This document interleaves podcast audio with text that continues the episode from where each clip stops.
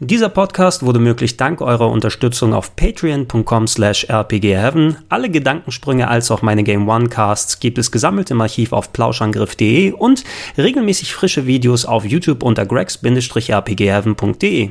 Guten Tag und herzlich willkommen zu Gamescom Recap Nummer 2 des Jahres 2018 hier auf gregs-rpgheaven.de und natürlich zusätzlich im Gedankensprung Podcast RSS Feed auf Soundcloud über plauschangriff.de im äh, Podcast Archiv ist es auch noch mit einem Blogpost dann vermerkt. Äh, jedenfalls habt ihr auf die eine oder andere Art den Weg hierher gefunden und das freut mich sehr. Danke dafür. Ich hoffe euch auch einiges zurückgeben zu können, denn nachdem ich gestern bereits bereits einen kleinen Cast zusammengeschustert habe mit meinen ersten Eindrücken von der aktuellen GC, war ich auch heute ziemlich ja, lange unterwegs, aber dafür habe ich auch viele schöne Sachen gesehen. Nicht nur Stuff, der gerade erst frisch angekündigt wurde, sondern auch ja, ja, ja, ja, ich habe sie gesehen. Diese fabulöse Präsentation, die auf der E3 hinter verschlossenen Türen schon gezeigt wurde, aber von der man nichts Gefilmtes zeigen darf, sondern nur Erzählungen. Der eine sagt, ja, so sah das aus und so. Und äh, die gab es hier auch auf der Gamescom sogar mit neuen Updates. Und äh, ich hab's, ich hab's sehen können. Cyberpunk 2077, fast eine Stunde lang äh, durfte ich mir angucken, wie das Spiel funktioniert, wie es ausschaut. Und ähm, ja, ey, das war etwas, was nicht offiziell auf meinem Zettel stand äh, ich wollte es mir zwar gerne angucken, aber ich bin hier natürlich darauf angewiesen, ähm, was ich arbeitstechnisch für Rocket Beans TV an Terminen wahrnehmen muss, wann muss ich auf der Bühne sein, um mit Entwicklern zu sprechen, wo gehe ich backstage hin, um da was zu spielen und gegebenenfalls aufzuzeichnen. Und heute war der Tag eigentlich bereits proppevoll mit vielen schönen Sachen. Ich habe zwischendurch aber auch wirklich noch mal eine Stunde gefunden und äh, gemeinsam mit Nils haben wir uns äh, dank Herr Kollege Döhler, hier vielen Dank nochmal, dass wir dann da reinkommen konnten, uns das anschauen konnten, äh, uns, uns in die Preso gezwängt und äh, haben die wunderbaren Sachen von Cyberpunk über uns ergehen lassen. Da habe ich einiges dazu zu sagen, aber da will ich jetzt nicht zu sehr vorgreifen.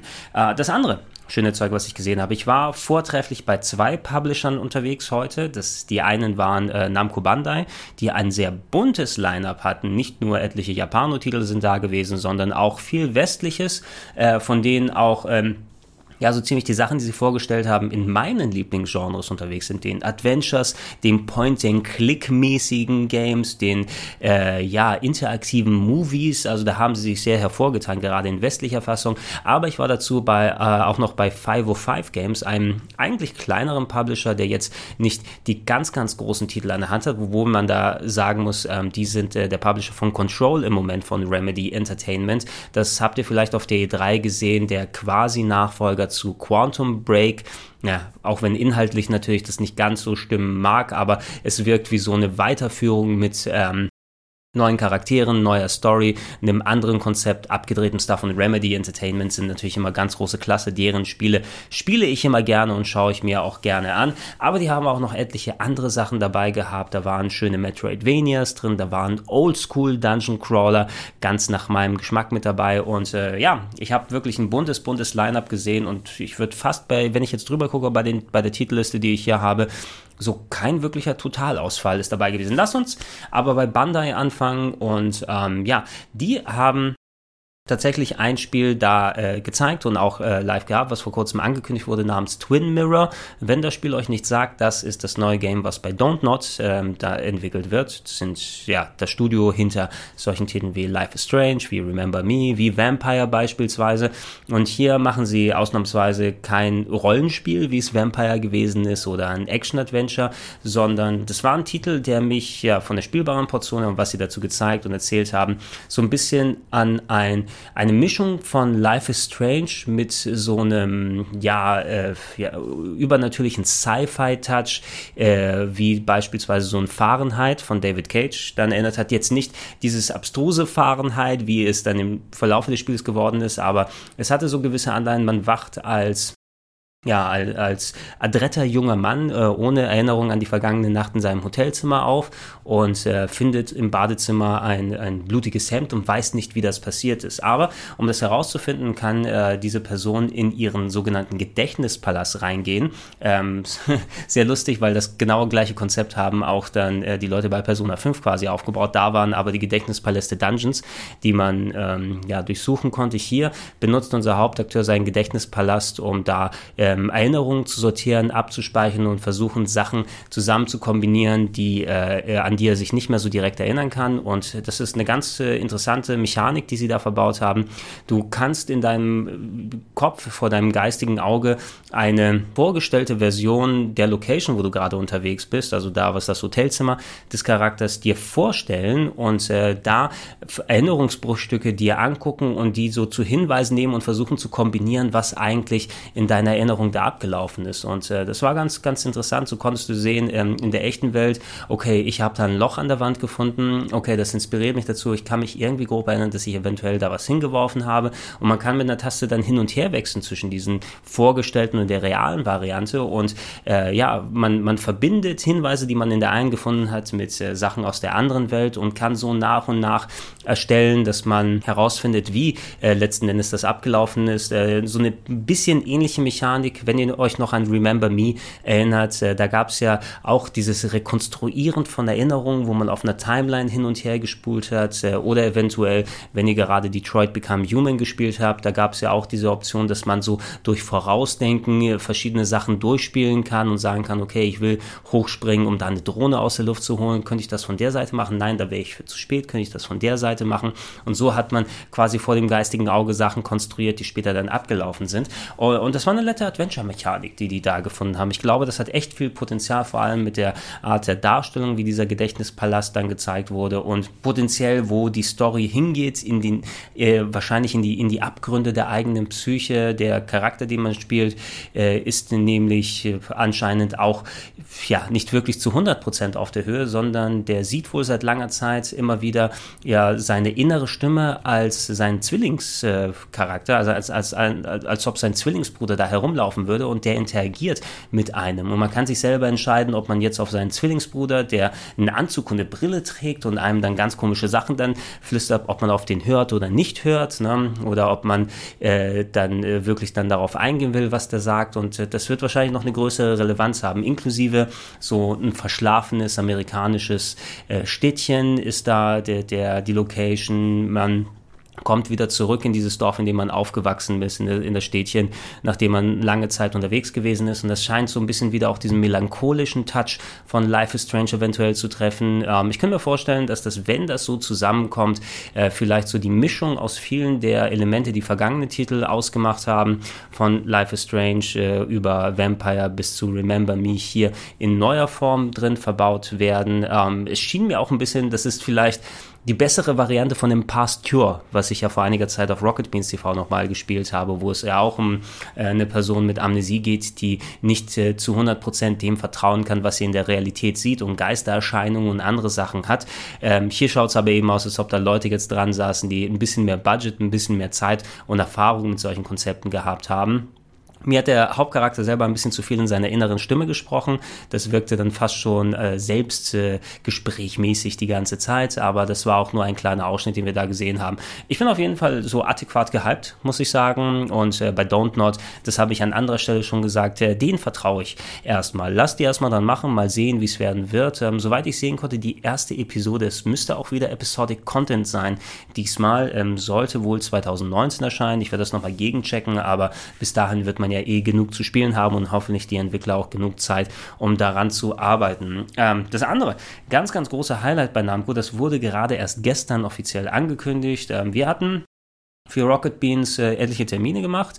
Ähm, natürlich nicht nur dem, wo ich da gewesen bin, sondern es hieß auch, ey, Namco hat einen Überraschungstitel, der auf der Gamescom gezeigt werden sollte. Wir wussten nicht, was es ist. Es wurde spekuliert. Ja, kommt der Kollege Elias und sagt, es ist eindeutig Dark Souls 4. Ja klar, dann sagt er, nein, es muss was mit One Piece sein oder mit Naruto. Wird hin und her spekuliert, aber ich glaube, keiner hat wirklich erraten, um was es sich handelt. Ähm, dieses Spiel oder in Anführungsstrichen diese Serie, die angekündigt wurde, heißt The Dark Pictures Anthology.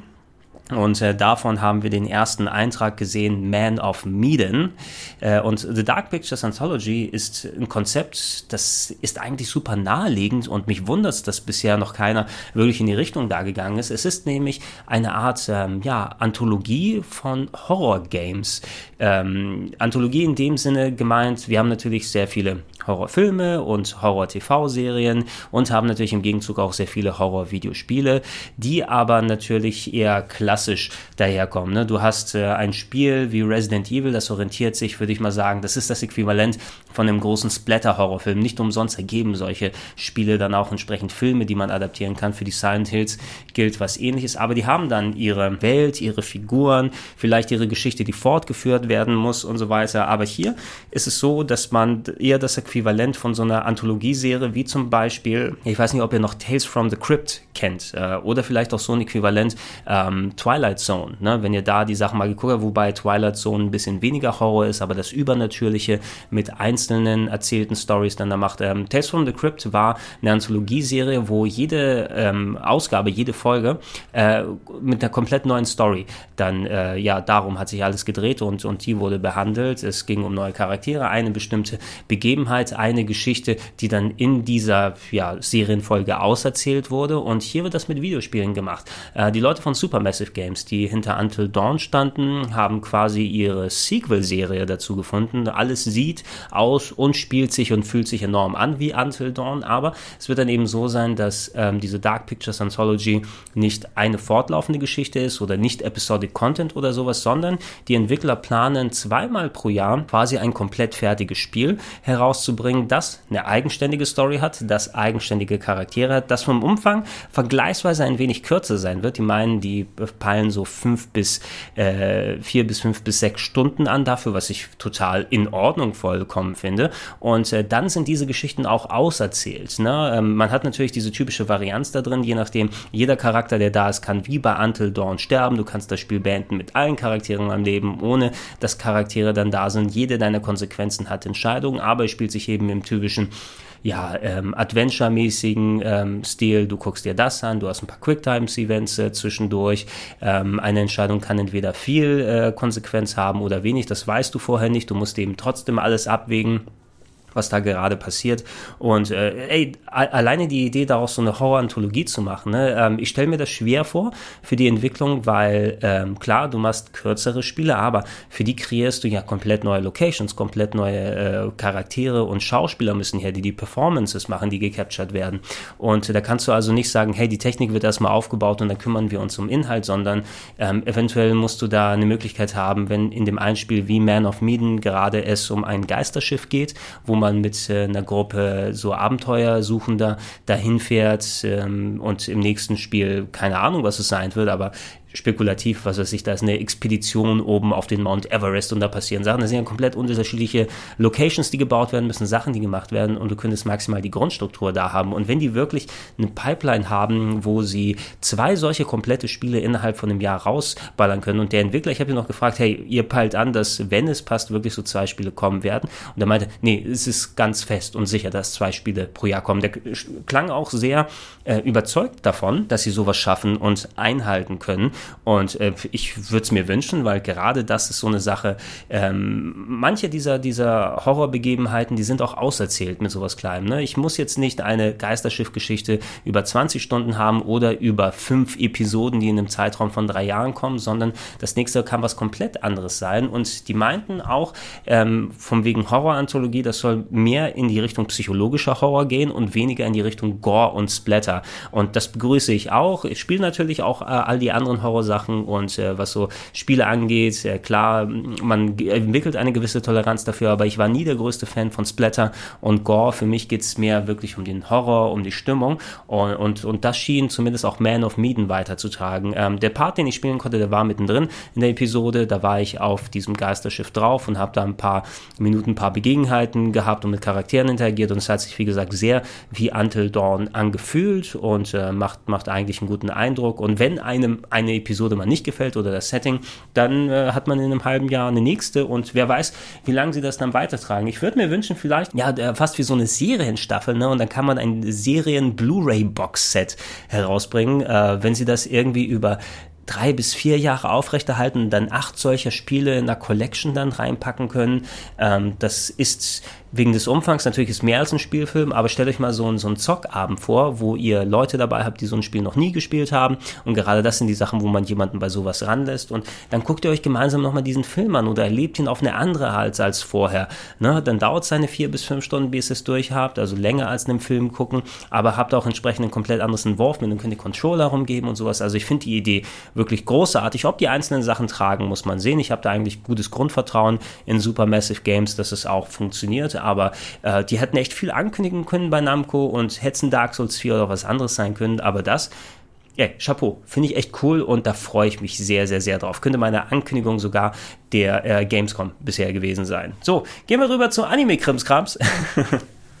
und an dem kommen wir natürlich nicht vorbei, wenn es um äh, Bandai Namco geht. Es gab eine Handvoll Sachen, okay, Soul Calibur 6 will ich jetzt nicht damit reinpacken, aber das habe ich, da habe ich gestern schon ausführlich darüber erzählt, weil ich ja noch einen separaten Termin hatte und, und wir das ausführlich gespielt haben. Ähm, ich konnte ein bisschen äh, Jump Force spielen. Das hattet ihr, glaube ich, auch auf der E3 gesehen. Ein ja, äh, Fighting Game 3 on 3 mit Charakteren von Shonen Jump, was ja auch hier in der Anthologie, das ist ja das, das äh, Anthologie-Manga-Heft, was seit vielen vielen, vielen Jahrzehnten in Japan erscheint, wo viele äh, gut laufende Serien einzelne Kapitel dann fast, äh, fast in jeder Ausgabe drin haben und äh, sich so große angelegte Serien wie äh, Dragon Ball oder One Piece oder Hunter Hunter äh, oder Bleach da drin finden lassen. Und es gibt ja häufiger mal dann so ja, über das Brand, über Shonen, Shonen Jump, äh, dann äh, Spiele, die dazu kommen. Zuletzt wurde ja auch nochmal ein spezielles Nintendo Classic Mini,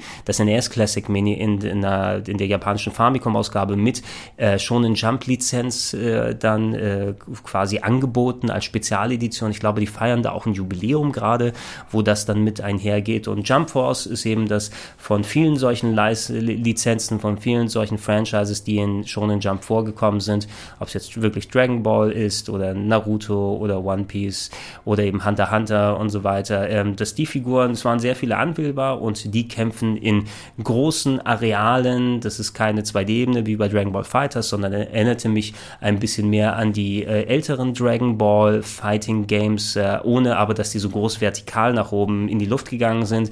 Äh, äh eben wie ihr solche Spiele euch vorstellen würdet. Ne? Ich habe ein Team genommen, da habe ich einmal durchgemischt, ich habe den Hauptcharakter aus Hunter Hunter genommen, dann nochmal, ich glaube, ich hatte Goku und Ruffy und ich bin angetreten gegen Freezer, Zorro und äh, dem Hauptcharakter aus Bleach mal reingetan und da mal rumprobiert. Ihr könnt jederzeit wechseln äh, während des Kampfes zwischen den drei Charakteren, könnt Special Moves kombinieren, es gibt Ausweichtasten.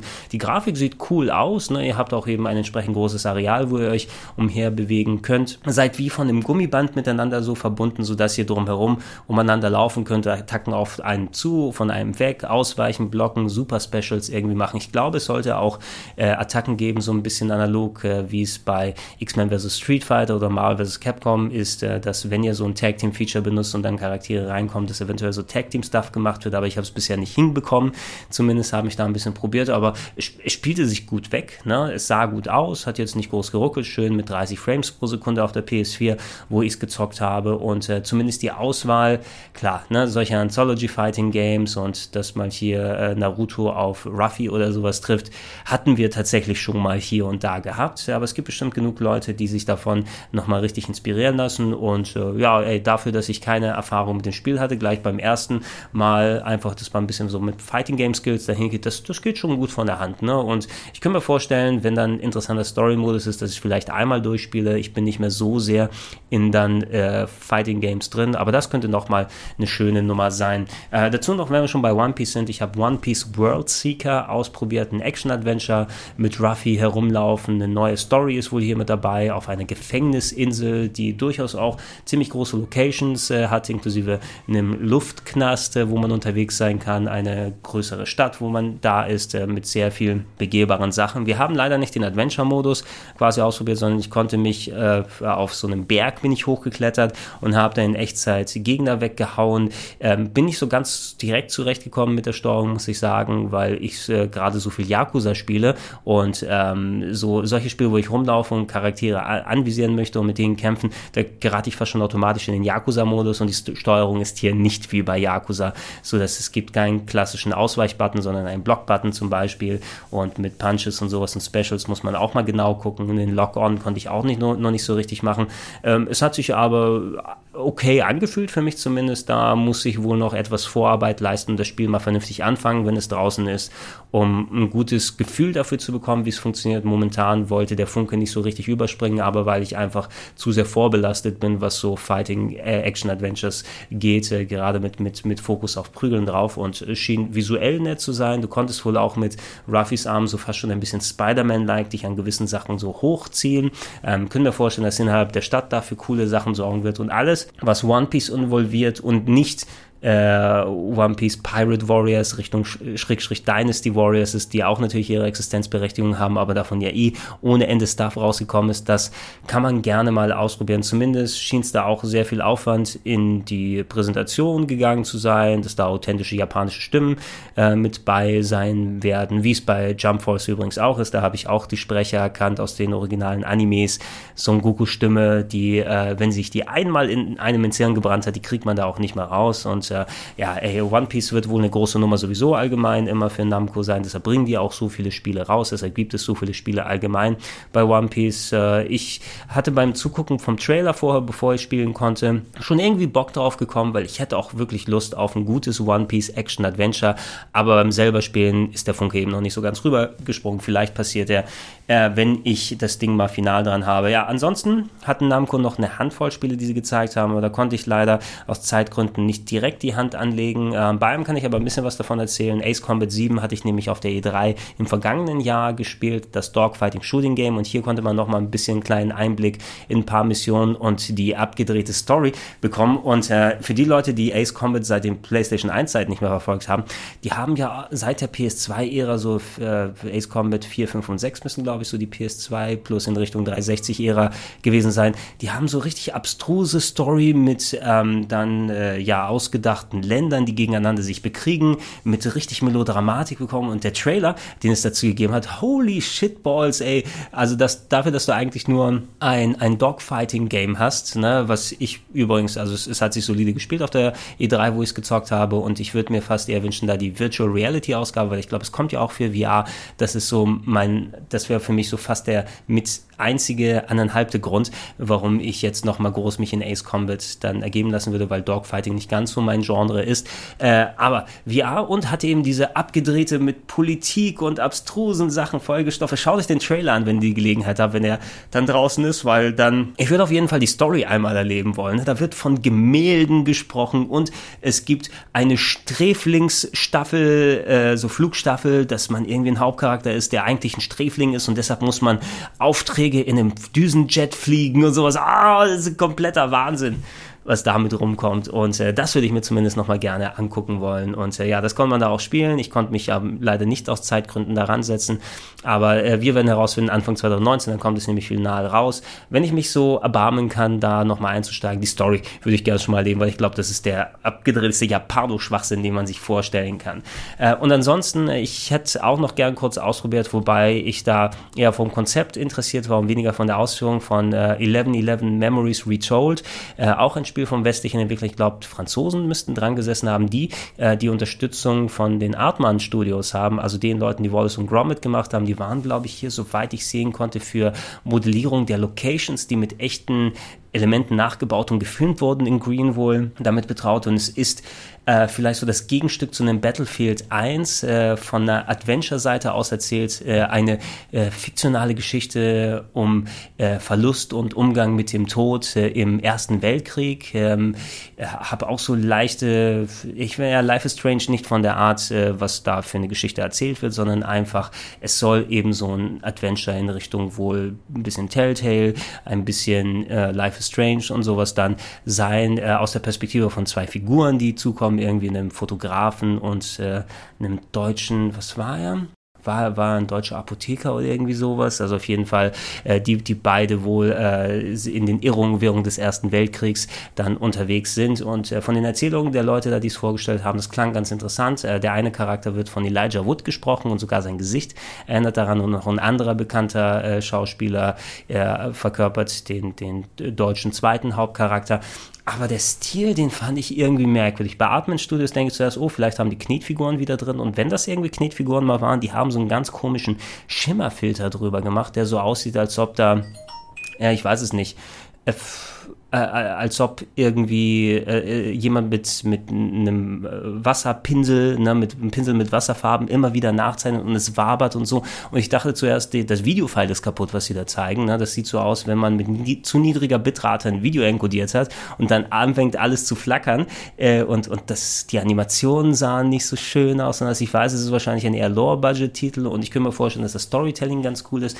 Aber das Visuelle hat mich ein bisschen abgestreckt. Vielleicht muss ich da ein bisschen über hinwegkommen oder den Hubbel ja, äh, aber so hat mich das nicht so richtig angemacht, sondern es wirkte eher simpel und roboterhaft und dann mit einem ganz komischen Filter drüber gepackt, weil es sonst vielleicht noch äh, roboterhafter ausgesehen wäre. Ich drücke Ihnen die Daumen, ich hoffe, dass es was wird, aber so in der Form wird es nichts, was ich dann gerne zocken möchte. Wenn ich es probiert hätte, hätte ich wahrscheinlich aber nochmal einen konkreteren Eindruck geben können. Wenn mal die, die, die, das Spiel draußen ist, werde ich dem eine Chance geben und ich hoffe, dass der Stil mich nicht zu sehr dann abfuckt. Äh, gehen wir rüber zu äh, den 505 Games und da, wie gesagt, äh, ein ganz buntes cooles äh, ja, Line-Up, was ich mir angucken konnte. Underworld Ascendant, eine ganz coole kleine Überraschung. Ich hatte schon ein bisschen was davon gehört. Äh, ehemalige Leute von Looking Glass sind zusammengekommen. Das war einer der Entwickler, der für solche Spiele wie Ultima Underworld äh, zuständig gewesen ist. Oder von da aus haben sich, ja, da waren so Leute dabei wie Warren Spector. Also jetzt nicht hier in der Entwicklung von äh, Underworld Ascendant, aber aus Looking Glass, äh, ja, das war wirklich so die Schmiede für viele der späteren großen PC-Entwickler. Warren Spector ist hervorgegangen, der später Deus Ex gemacht hat beispielsweise. Äh, bei Looking Glass müssten auch die ersten beiden Thief-Spiele zum Beispiel entstanden sein. Das waren die zu den frühen PC-Zeiten, die so das äh, aus der dritten Perspektive Rollenspiel, Action-RPG, Schleichgame oder sowas äh, aus der Taufe gehoben haben und wirklich einige der besten Spiele damals gemacht haben und einige der besten Spieleentwickler äh. Ich glaube, Ken Levine, ne, der Bioshock-Macher, müsste da auch irgendwie involviert gewesen sein vorher. Und da haben sich Leute, die in diesem Studio vorher gewesen sind, wieder zusammengetan. Sie haben zwar natürlich nicht die Ultima-Lizenz, weil die liegt bei EA und die haben sie fest unter Verschluss und geben sie nicht her, ihr Schweinchen. Aber ähm, sie haben wohl die Rechte an allen möglichen Namen und Sachen, die mit dem, mit dem Underworld-Universum zusammenhängen. Und die machen einen neuen Teil namens Underworld Ascendant, ein äh, ja, Dungeon Crawler. Äh, Gibt es natürlich sehr viele im Konsolensektor momentan, sowas wie Atrian Odyssey oder diese ganzen Demon Gaze und anderen Sachen, die man auf Konsolen findet. Aber im PC-Bereich habe ich ein bisschen weniger in der letzten Zeit gesehen. So die Legend of Grimrocks waren waren mal ganz groß zwischendurch, aber so klassische Dungeon Crawler findest du nicht mehr. Und hier inspiriert, sah grafisch noch alles einigermaßen simpel aus, aber ich glaube, die inhaltlichen Systeme werden gut funktionieren. Äh, ja, inspiriert von der klassischen Art, wie die, die Ultima Underworld Games gewesen sind. Ähm, du kannst einen Charakter rollenspielmäßig in verschiedene Klassen dann aufbauen, siehst alles aus der Ego-Perspektive, hast ein Echtzeitkampfsystem, hast verschiedene Objektiven, kannst äh, ihr mit einem interessanten Save-System arbeiten und ich habe es auf dem PC gespielt mit einer Tastatur, aber es wird auch für Konsolen und für die Switch erscheinen. Gerade für die Switch könnte es was richtig Cooles werden. Äh, es war grafisch einigermaßen simpel, so hier, da muss man, glaube ich, damit zurechtkommen. Äh, es wird nicht das allerpolierteste sein, es war noch eine frühe Version, die so ein bisschen buggig hier und da war, aber ich habe schon wieder so ein bisschen, bisschen Feuer dafür bekommen und äh, endlich mal wieder einen Dungeon Crawler, der nicht unbedingt hier dann ultra japanische Designs hat, weil die äh, sind ja so nischig teilweise. Ich mag das Gameplay ganz gerne, aber entweder äh, zielen sie auf so eine ganz enge PlayStation Vita Zielgruppe aus Japan ab, die unbedingt ganz nur leicht bekleidete Mädels sehen möchte, was auch nicht unbedingt Sinn der Sache ist, oder die sind so hardcore wie Sword, äh, Stranger of Sword City, glaube ich, heißt das eine, die zwar hardcore und cool sind, aber dann so anspruchsvoll, dass ich da als jemand, der sowas nicht andauernd spielt, nicht sofort wieder reinkommen kann. Und sowas habe ich eigentlich immer ganz gerne auf einem Handheld immer dabei und das würde perfekt auf die Switch passen. Wenn sie für meine Achten noch mal ein bisschen an der Grafik schrauben und ich hoffe, eine vernünftige Konsolensteuerung dazu kommt, dann wird es ein Titel sein, den ich auf meiner Switch haben werde. Dazu noch, ihr habt es auf der Bühne gesehen bei Rocket Beans, wenn ihr zugeschaut habt. Indivisible konnte ich ausprobieren. Ein Titel, der über Indiegogo finanziert wurde von den Leuten, die äh, Skullgirls gemacht haben. Das war ein Fighting Game vor ein paar Jahren mit sehr aufwendig gezeichneten Figuren von dem westlichen Studio Lab Zero Games, müssen sie sein. Lab Zero heißen sie auf jeden Fall. Und äh, die haben wirklich sehr viel Aufwand in diese handgezeichneten Figuren da reingepackt. Und äh, ihren handgezeichneten Aufwand haben sie in ein Action-Adventure reingetan, was so ein bisschen visuell inspiriert ist von, äh, wie ist es auf Deutsch? Äh, Nadia und die Macht der Zaubersteine. Nadia and the Secret of the Blue Water, das ist der gute alte Studio Ghibli äh. Oder zumindest, äh, oder war, war es Ghibli? Oder nee, es war Hideaki Anno, glaube ich, ne? Nicht Studio Ghibli, sondern da saß der Evangelion-Zeichner dran, äh, so die alte TV-Serie Nadia und die Macht der Zaubersteine oder des Zaubersteins, eins von beiden muss gewesen sein. So ein bisschen wirkt der Hauptcharakter so visuell her und, und spielerisch denkt man erstmal an Metroid, wenn man sieht, aber das Kampfsystem ist aus einem meiner Lieblings-RPGs und es war, was habe ich denn gegeben? Platz 17, Platz 19 in der Top 101 der besten Rollenspiele aller Zeiten, Valkyrie Profile.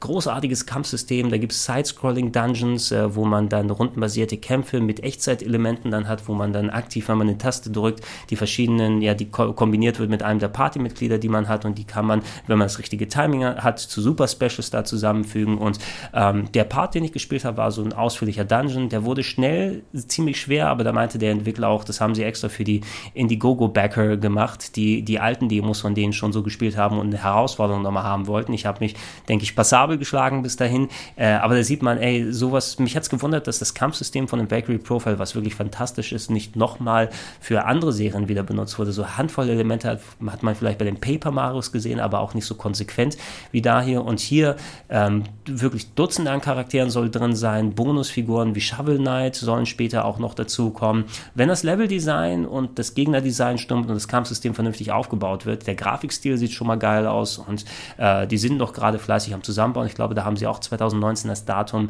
äh, jetzt als, als Release-Jahr nochmal in Aussicht gegeben. Dann sollte alles eigentlich da auch ganz cool sein. Äh, mich würde freuen, ich hoffe, dass sie es nicht irgendwie an einen der angesprochenen Punkte vergeigen. Ähm, dazu noch äh, Bloodstained. Äh, Ritual of the Night konnte ich jetzt anspielen in einer Version. Ich glaube, die sollte schon recht nah am Finalen drin sein, wobei sie sich gerade die Entwickler nochmal fast ein halbes Jahr Zeit genommen haben. Es sollte 2018 erscheinen, jetzt wird es erst irgendwie im Frühjahr 2019 und zumindest recht, nicht, nicht in der späteren Hälfte, sondern in der ersten Jahreshälfte 2019 erscheinen. Äh, das Game, was das inoffizielle neue Castlevania ist, äh, von Koji Igarashi mit Chef entwickelt, wurde für viel Geld bei Kickstarter ja finanziert vor etlichen Jahren und ähm, ist effektiv äh, Castlevania Symphony of the Night 2 ohne die Castlevania-Lizenz. Ähm, gab schon einige Backer-Demos, die man spielen kann. Vor kurzem kam ja auch mit Bloodstained Curse of the Moon ein Spin-off-Game, was ein, ein Stretch-Goal äh, damals bei Kickstarter gewesen ist, im 8-Bit-Stil heraus, was großartig ist. Äh, Sia hat es bei Speedrun da alle vor kurzem auch gespeedrunnt und äh, was da äh, sich hier an die NES Castlevanias, wie sowas wie Castlevania 3 angelehnt hat, mit toller Chiptune-Musik und verschiedenen Charakteren und äh, coolem Level-Design und alles. Es war ein richtig, richtig cooles Ding, aber das ausgewachsene eigentliche Game, da, daran wird jetzt noch gearbeitet. Das hat äh, 2,5D Polygonoptik, orientiert sich eben sehr stark von allem, was man so mit Equipment, RPG-Elementen, die drin sind, Metroidvania-mäßigem Design, verschiedenen Waffen, die man equippen kann, ähm, Seelen von Gegnern, die man einsammelt, um deren Fähigkeiten zu benutzen. Das erinnert stark an Symphony of the Night und die äh, Nachfolger, die man auf dem GBA und dem DS gesehen hat. So richtig der Funke wollte nicht so ganz überspringen. Die Grafik war passabel, aber in den frühen Demos war das Leveldesign noch nicht ganz up to date. Ähm, jetzt, wo ich es gespielt habe, das Spiel hat angefangen wieder mit diesem Schiffslevel, den man kennt. Und da fand ich das Leveldesign auch jetzt nicht so, ja, irgendwie das, das aufwendigste und, und beste. Ah, okay, da kann man durch den Boden, hier kann man nochmal einen Gang finden. Äh, Miriam, der Hauptcharakter, soll wohl eben erinnern mit der Animation und den G-Phasen, wie es Alucard in Symphony of the Night äh, gemacht hat. Aber der, äh, ich weiß nicht, ob sich das 1 zu 1 auf 2,5D und äh, fast 20 Jahre später so übertragen lässt. Man hat gerade im Metroidvania-Fach so viel Fortschritt gemacht in der letzten Zeit und äh, heutzutage musste ich an solchen Spielen wie Hollow Knight beispielsweise messen. Da wirkte das verglichen altbacken und nicht besonders präzise, wie man es gesteuert hat. Man kommt damit zurecht und gerade weil die einzelnen Waffen auch unterschiedliche Sachen haben. Ich hätte mir da übrigens einen separaten Button gewünscht, mit dem man die Waffen wechseln kann, ohne in das Menü zu gehen, weil man so viele Waffen gerade hier in der Ausgabe gefunden hat und immer wieder am Gucken und Wechseln ins Menü gehen ist. Äh, da würde ich wirklich echt gerne einen Waffenwechsel-Button haben, um Sachen mal durchzuschalten und das mal irgendwie vernünftig zu probieren. Das wird mir dann sehr weiterhelfen. Ähm, zum Glück, nachdem man den ersten Part gespielt hat und äh, grafisch waren vor allem die Cutscenes echt schön gemacht, auch schön vertont. Ich glaube, ich habe sogar gehört, einen Charakter von David Hater dann gesprochen, also vom äh, Solid Snake, vom ehemaligen Sprecher mit dabei. Da hat man ihn eigentlich erkannt, wenn man seine Stimme irgendwie hatte. Ich, da war er so eine Art Samurai-Krieger, will ich jetzt sagen. Ne? Also da hat das so, so sah der Charakter jedenfalls aus, gegen den ich gekämpft habe und ich da ausprobiert habe. Ähm, nachdem man diesen Schiffspart macht, äh, hat das Spiel aber für mich einen wesentlich besseren Eindruck gemacht. Man ist in einem Dorf und da öffnet sich alles ein bisschen. Von den Locations sieht es anders her aus. Man hat verschiedene Elemente, die dazu kommen, wie Crafting oder ein Laden, wo man kaufen, verkaufen kann, äh, eine Questliste, die man abarbeiten kann an Bonusgeschichten zusätzlich zur eigentlichen Story und dann Durchgänge und so weiter öffnen. Und äh, ist auf jeden Fall ich weiß nicht, ob der Schiffslevel unbedingt der beste Einstieg so ist, weil er vergleichsweise simpel ist. Wohl als Tutorial gedacht, probier das aus, mach das, aber ich würde schon gerne, dass äh, man, man was äh, Durchgehendes und, und etwas Knalliges zu Beginn hat. Ne? Es ist eben nicht nur Dracula-Schloss, wo man unterwegs ist, in Anführungsstrichen, sondern auch eine Dorflocation, das Schiff, was am Anfang ist, landet später am Dorf, sodass man da auch eine durchgängige Welt dann haben kann und mal sehen, wo es so weiterhin. Knapp eine Stunde konnte ich spielen und äh, ich bin auf jeden Fall ein bisschen mehr überzeugt von dem Titel als mit den alten Demos, die gewesen sind. Ich freue mich immer noch drauf, klar, äh, habe ein bisschen die Angst aber, dass das Spiel gegenüber den vielen anderen Metroidvanias untergeht und äh, Leute potenziell enttäuscht sind, die dann so viel große Stücke draufgegeben haben und dann merken, oh, vielleicht können wir mit Symphony of the Night in 2,5D, mit vielem, was so sklavisch sich dran gehalten wird, ähm, äh, nicht so viel dann anfangen. Ne? Ich, ich werde es auf jeden Fall spielen und ich hoffe, dass, dass ich dann keine Bedenken weiter haben werde und dass die das halbe Jahr extra jetzt dazu nutzen, mit dem ganzen Feedback, was sie über die Backer-Demos bekommen haben, äh, damit zu arbeiten und den Stuff zu verbessern. So wie es jetzt gerade ist, äh, lasst euch nicht ins Boxhorn jagen von dem ersten Schiffspart, weil ich finde, der ist nicht so repräsentativ für, für das, was danach kommt. Es wirkt auf jeden Fall schon direkt gleich besser, aber es ist kein High-Polished AAA-Titel und hat auch kein spezielles Alleinstellungs Alleinstellungsmerkmal, wie eben Hollow Knight mit seiner fantastischen Optik oder dem Leveldesign oder vielen anderen Metroidvanias, die rausgekommen sind. Sowas wie Dead Cells hat ja auch ein sehr eigenständiges Ding was hier äh, reingepackt wird. Ähm, ich drücke denen die Daumen, hoffe, dass es gut wird und hoffe, dass es keine Enttäuschung bei vielen Leuten dann wird im Sinne von Mighty Number 9. Das wird, bin ich mir ziemlich sicher, kein, keine Mighty Number 9 mäßige Enttäuschung, aber das Potenzial zu einer kleinen Enttäuschung ist da und hoffentlich nutzen sie die Zeit gut. So, und dann lasst uns mal zu Cyberpunk 2077 gekommen. Eine Stunde lang Präsentation hat es gegeben und ähm, ich habe es auch schon mal häufig gesagt, ich mache natürlich Rollenspiele gerne. Ich habe bisher nicht die Gelegenheit gehabt, so richtig in Witcher rein reinzukommen. Das ist ja auch kein Problem. Irgendwann werde ich es mir dann bei Zeiten geben, äh, wenn ich dann das habe. Und ich verstehe auch die Leute, die absolut gaga jetzt hier sind. Als Cyberpunk 2077 angekündigt wurde, war ich jetzt, also ich habe mich gefreut. So ein, so ein cooles neues Cyberpunk-RPG als jemand, der Shadowrun gerade auf dem Super Nintendo gemocht hat äh, und, und solche Sachen wie dann die neuen Deus Ex. Ich habe Cyberpunk allgemein immer ein sehr schönes Genre ist, was aber auch sehr überstrapaziert und auserzählt ist eigentlich. Als es angekündigt wurde, ich glaube, dass CD Projekt Red dann auch äh, eine gute, einen guten Ansatz findet, aber mal gucken, die müssen schon ein bisschen was Eigenständiges draus machen. Man hat den ersten so Cutscene-mäßigen Trailer, oder das war kein Ingame, was man gesehen hat, klassisch, sondern man hat so diesen, diesen äh, Weltatmosphäre-Trailer auf der E3 gesehen. Aber jetzt in der Demo jetzt hier, oder für mich wirkt es, als ob es der Anfang des Spieles ist, der schon ein bisschen tutorialhaft war ähm, Character Creator kann sich entscheiden, Mann, Frau, mit vielen direkten anderen Sachen, mit einer Backstory, fast schon ein bisschen Mass Effect mäßig, ne, die dann bestimmt, wo man dann entsprechend herkommt und ist dann, wird reingesetzt in diese, ach, das habt ihr wahrscheinlich schon auch häufig gehört, diese, das Weltendesign, wie sie es gemacht haben, das ist ja wirklich erste, erste Sahne, ne? Das ist ein Game, was aus der Ego-Perspektive spielt, erinnerte mich einfach wie Fallout in cooler, ne? Also im, im, ersten Blick, aber wenn ihr dann einmal seht, wo ihr in dieser, in dieser Stadt, wie hieß sie, Night City, will ich jetzt sagen, aber komplett komplett bei Tag gezeigt, hey, ähm, dass sie nicht auf diese Klischees sofort draufgehen und alles muss verregnet sein und äh, Cyberpolizisten sind da und Replikanten laufen herum, so wie fast alle äh, ähm, Cyberpunk-Spiele das in, in machen und dann hörst du sofort die Sinti-Mucke und alles. Klar, das funktioniert auch dann irgendwie, aber das hätte ich nicht unbedingt sehen müssen, aber selbst in dem kurzen Part, äh, wie man als Charakter interagiert hat mit der Welt, die eigenen äh, Kollegen, die mit rumgelaufen sind, ähm, einfach dort durch eine Straßengasse zu sehen, es wirkt wie ein, eine fast schon realistisch anmutende alternative Art der Zukunft, wo sowas mit Cyberpunk und äh, Augmentation, mit künstlichen Gliedmaßen und, und Upgrades und Enhancements, äh, aber auch mit so einer lebendigen Welt sich so zusammengemischt hat. Und ich könnte mir echt vorstellen, dass es so mal aussehen würde. Ne? Und das äh, im, im klarsten Tageslicht mit wirklich super bunt und sowas. Ey, ich habe ich hab da schon super jede Menge Bock bekommen, einfach diese Welt zu erkunden. Mir anzuschauen, was wie haben die da die, die, die Gebäude designt? Ne?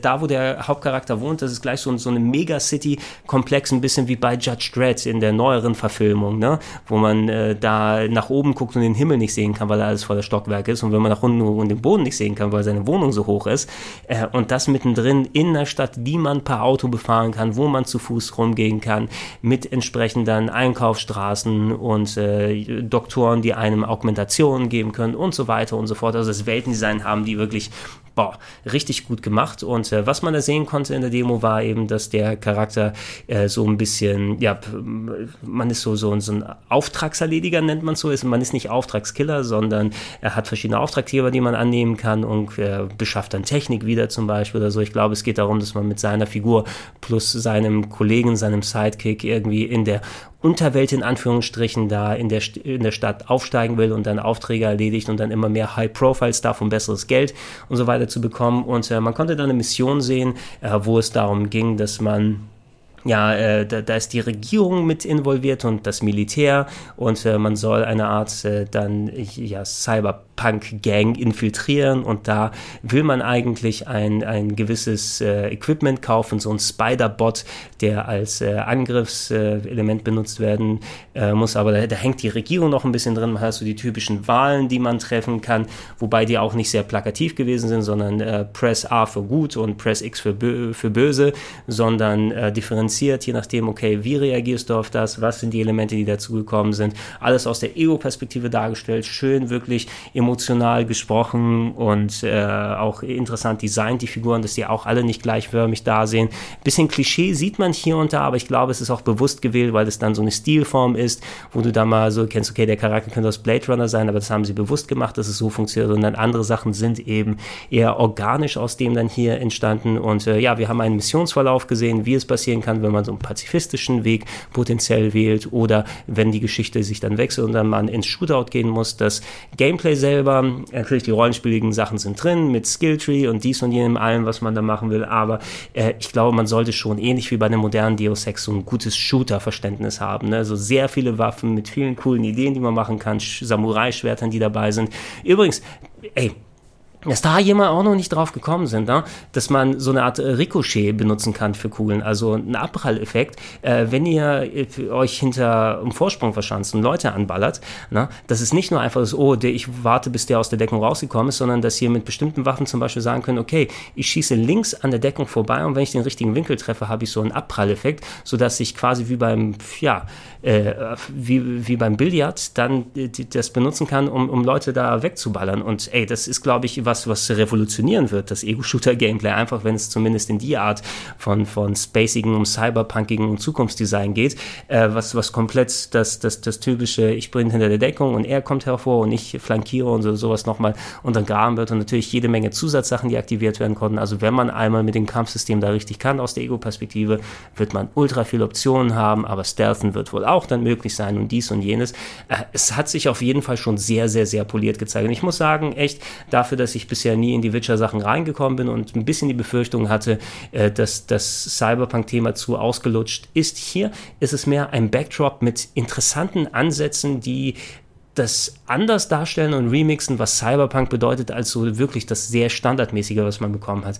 Ich glaube, was, wo, wo CD Projekt Red die Meister drin sind, ist eben das Weltendesign, das Weltenbauen, aber dann auch, wie sie Charaktere mit Dialogen befüttern, wie sie dann da irgendwas zusammen machen. Es gibt eigentlich für mich nur zwei Publisher, zwei Videospielhersteller, äh, Spieleentwickler, die so richtig, dass die den Dialog in einem Videospiel drauf haben. Das sind einerseits die Leute von Naughty Dog, die wissen einfach, ähm, wie sich so eine Figur menschlich nahbar, nachvollziehbar dann anfühlt und Dialog, der einfach Spaß macht oder einen mitnimmt, dann schreiben können. Aber auch die Leute von äh, Rockstar, ne, wenn sie ein GTA oder ein, ein Red Dead Redemption machen, die Dialoge sind einfach auf einem anderen Niveau verglichen mit anderem Stuff. Und hier zumindest, ich will jetzt, ich kann so richtig beurteilen, das, was CD Projekt Red bisher gemacht hat, nicht wirklich. Aber das hat sich auch zumindest alles äh, äh, auf einer ähnlichen Qualitätsstufe angefühlt. Ne? Ich, ich fand die Charaktere eigenständig und glaubhaft und nahbar genug. Man muss eben sehen, wie das Zusammenspiel im eigentlichen Storytelling ist, dass du nicht wieder in die typischen Standardsachen von einem Videospiel da reingehst, wie so Charaktere und Story interagieren. Aber das Potenzial ist da, die Welt ist cool design, das Ego-Perspektiven-Ding funktioniert. Ich hätte mir vielleicht noch mal eine Alternative gewünscht, dass du nicht nur auf einem Ego-Shooter-Gameplay da aus bist beim Kämpfen, sondern vielleicht sowas wie das Wettsystem ne, bei Fallout ist eigentlich ideal für mich gewesen. Du kannst entweder selber dich entscheiden zu ballern oder ein bisschen die strategischere Rollenspielvariante daneben. Da, sowas habe ich jetzt hier nicht drin gesehen, aber ansonsten, meine Herren, wenn ihr das Ingame mal seht, ähm, es gab eine Handvoll Bugs. Ich glaube, das ist ein Grund, warum sie vielleicht auch das Ingame noch nicht direkt gezeigt haben. Die haben natürlich ihren eigenen Rollout und wollen erst da hinterm Ofen hervorkommen, wenn sie dann bereit sind zu zeigen, was sie zeigen wollen. Äh, aber abgesehen von den Handvoll Bugs sah auch alles sehr gut formiert aus und, und äh, ich will jetzt nicht sagen, das können wir morgen schon so veröffentlichen, aber sie sind auf jeden Fall wesentlich weiter als hier mal alpha-technisch kurz mal was probieren und machen. Es mag noch viele Jahre dauern, bis sie fertig sind. Ähm, es wäre eine glatte Schande, wenn das ein schlechtes Spiel werden würde und das irgendwie Augenwäscherei ist, weil momentan so viel Gutes dann da erscheint und ich bin adäquat gehypt. Das ist wirklich eine coole, coole Nummer, wenn ihr die Gelegenheit bekommt, das irgendwie nochmal selbst zu sehen oder wenn CD Projekt Red hoffentlich bald mal das äh, Gameplay öffentlich macht und zeigt, ähm, dann schaut euch an, das wird eine ganz, ganz große Nummer. So, heute ist auch viel länger geworden, gab es aber viel zu erzählen. Morgen ist auch ein langer Tag, aber mal sehen, wie viel ich davon zusammenbekomme. Vielen Dank fürs Zuhören. Ansonsten, äh, wenn euch das gefallen hat und ihr mich gerne supporten möchtet, falls ihr es denn noch nicht macht, äh, patreon.com slash rpgheaven könnt ihr mich mit einem kleinen Betrag pro Monat unterstützen. Da kann ich sowas wie hier machen und mehr darüber hinaus. Morgen dann, ja, bin ich auf der Gamescom, komm wieder zurück und mach mehr Kram. Bis Densen.